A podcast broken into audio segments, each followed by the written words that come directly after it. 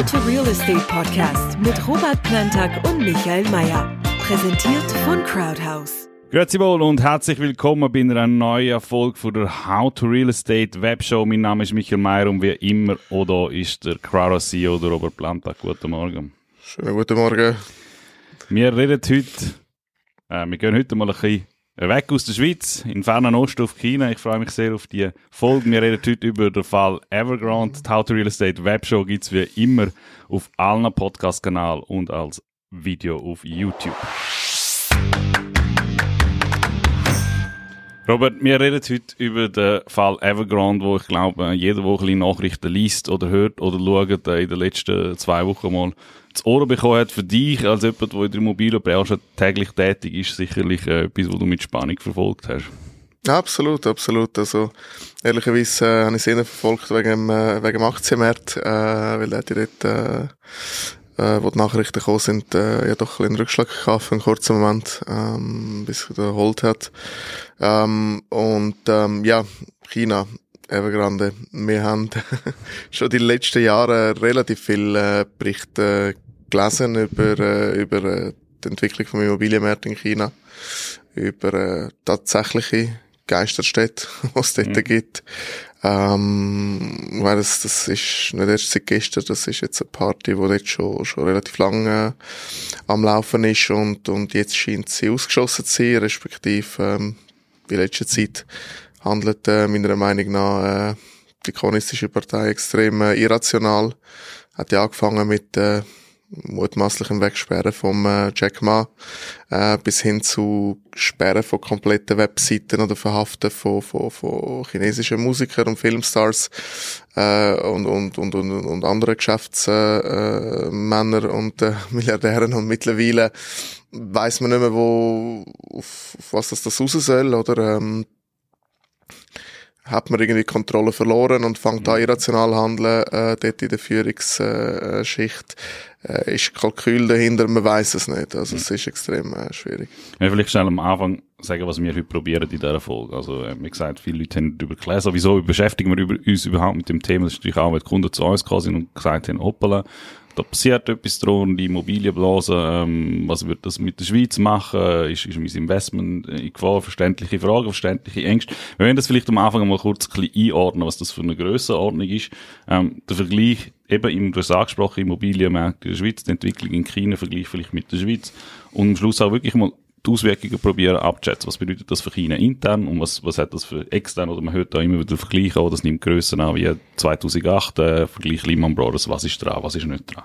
Jetzt vielleicht einfach mal zur Einordnung, weil wenn man sich mit diesen Zahlen beschäftigt, das ist einfach Wahnsinn. Also Evergrande 280 Milliarden Franken, etwa 300 Milliarden Dollar Schulden. Das ist zweimal die Staatsverschuldung von der Schweiz, das ist ungefähr die Staatsverschuldung von Griechenland, das ist das Bruttoinlandprodukt von Finnland, einfach ein einziges Unternehmen.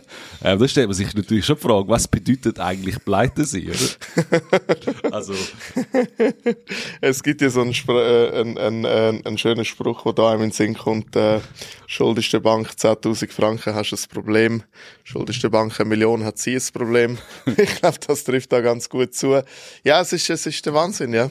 Es, es ist äh, unglaublich. Ähm,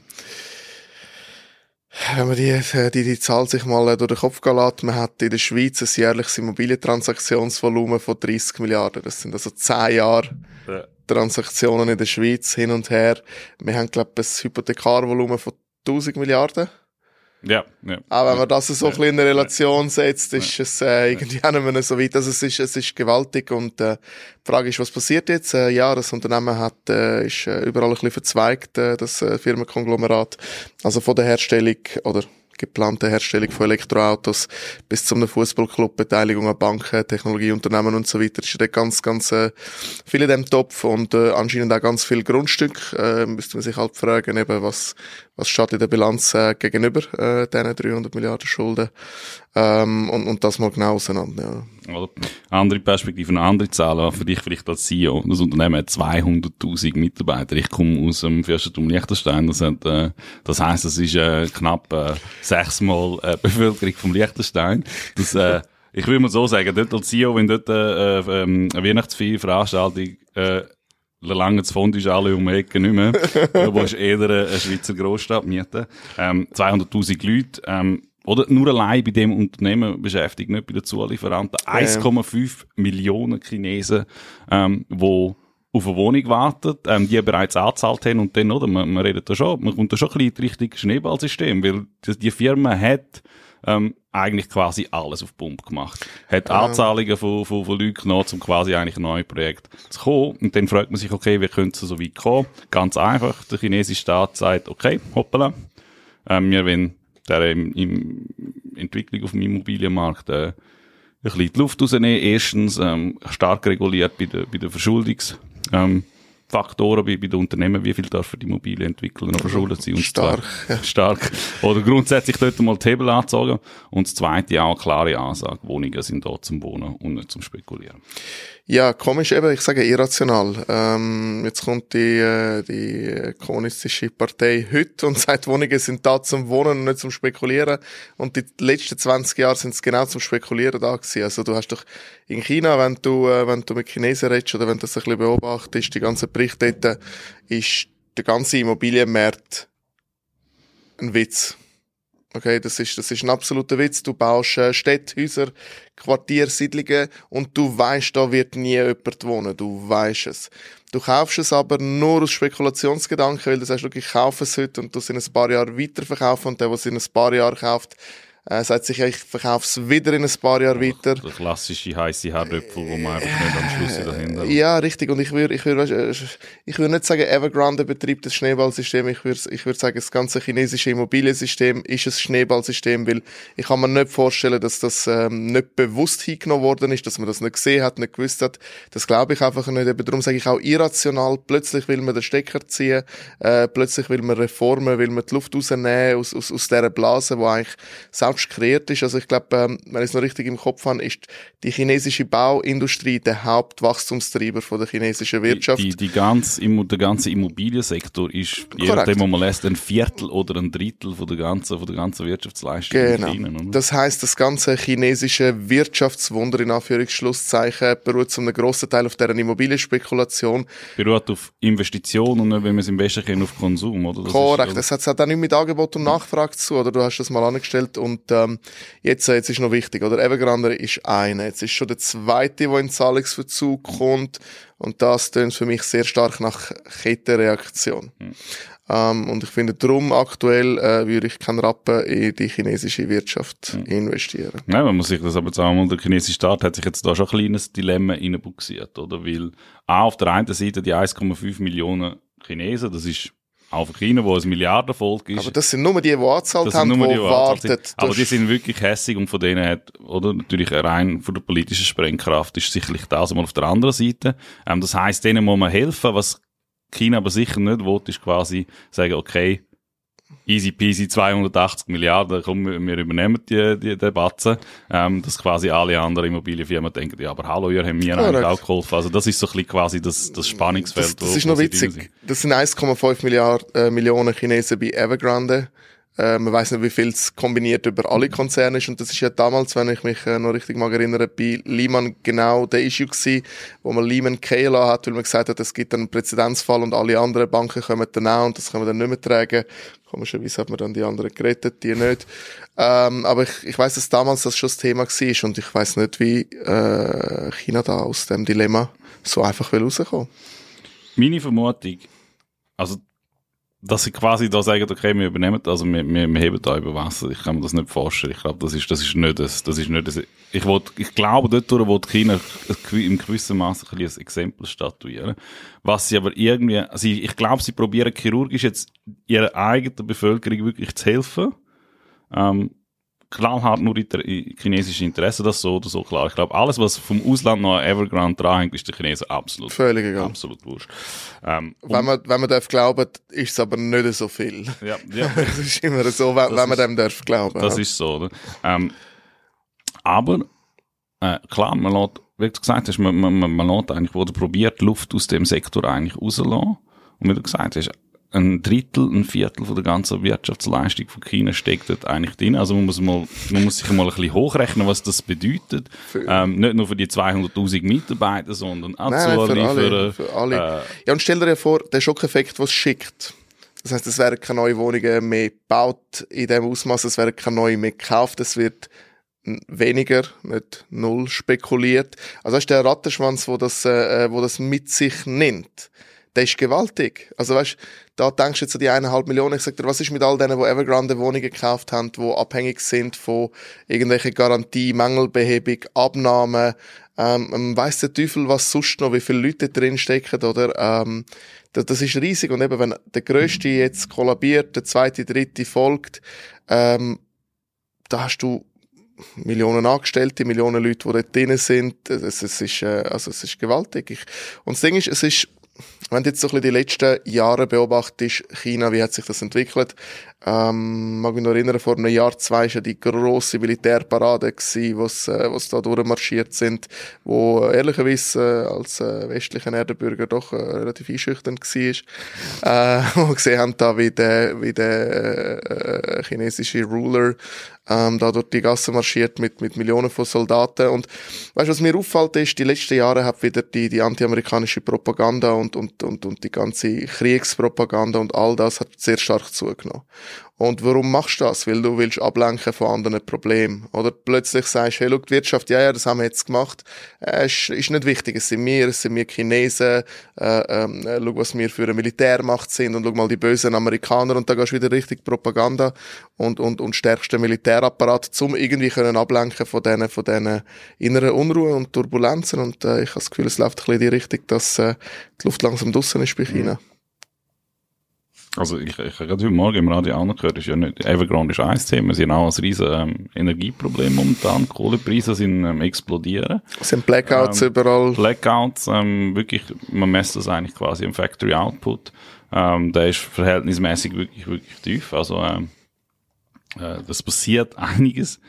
Äh, dort in China, ähm, kommen wir zur Frage, oder? Der berühmte Satz, in China ist ein Sack Reis umgekehrt, ähm, was bedeutet das eigentlich für uns?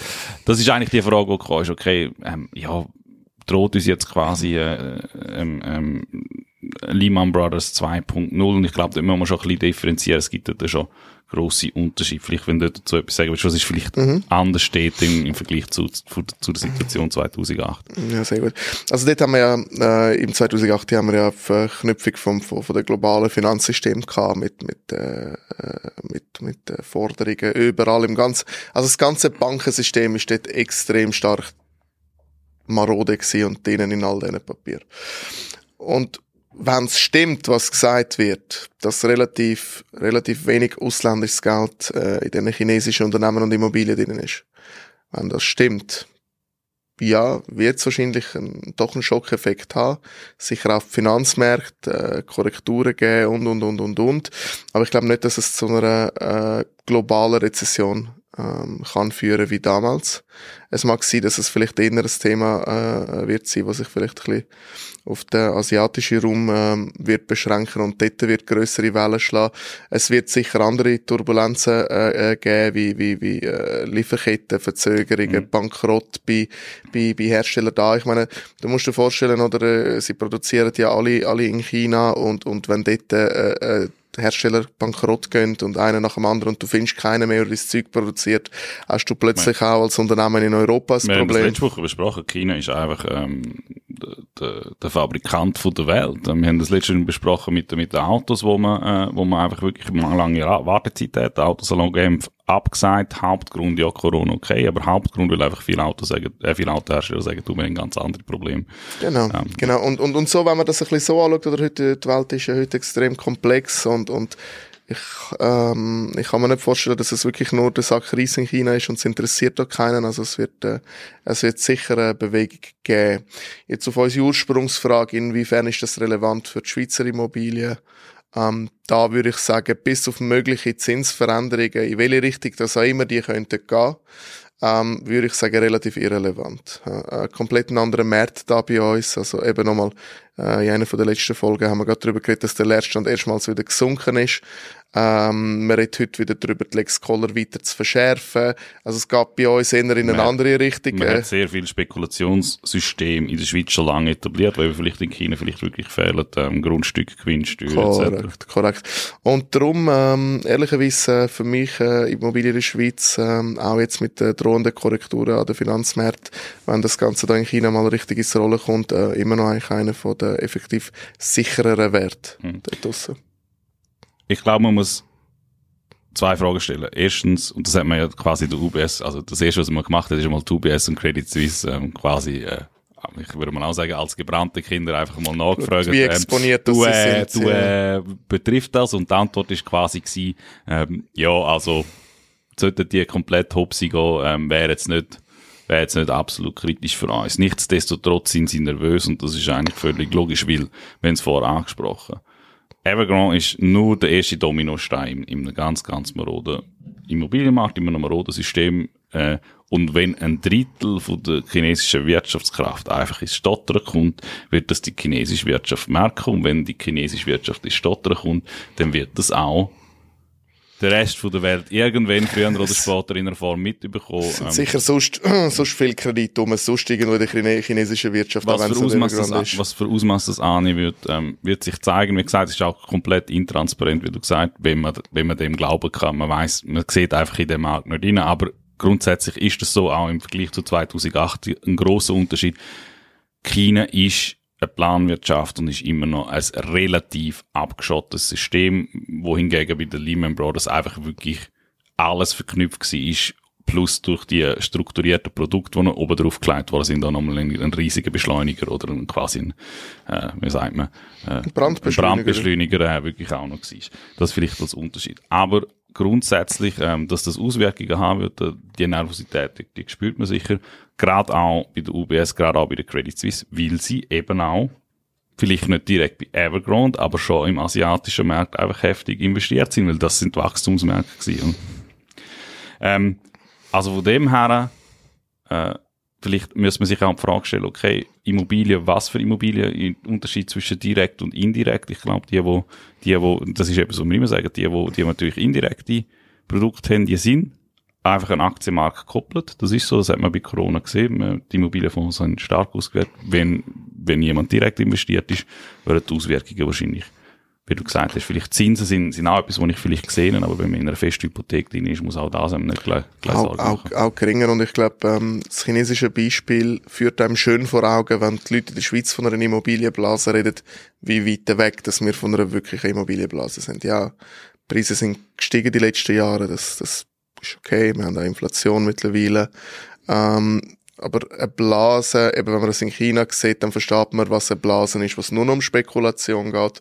Und von dem sind wir Nicht so nur das, auch das Volumen, also das ganze Volumen von der ganzen Korrekt. Geschichte. Ich meine, Korrekt. Und von dem sind wir so was von weit weg, ähm, dass man eben, wenn man irgendwo im Bereich von direkten Immobilienbesitz äh, investiert ist, kann man meiner Meinung nach relativ gut schlafen.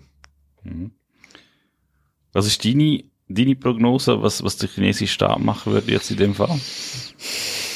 Du, ich, ich, ähm, ich hadere ehrlicherweise ein bisschen dazwischen, ob's, wie viel davon das gewollt ist und wie viel davon das wirklich äh, Kontrollverlust ist und man probiert einfach nur noch.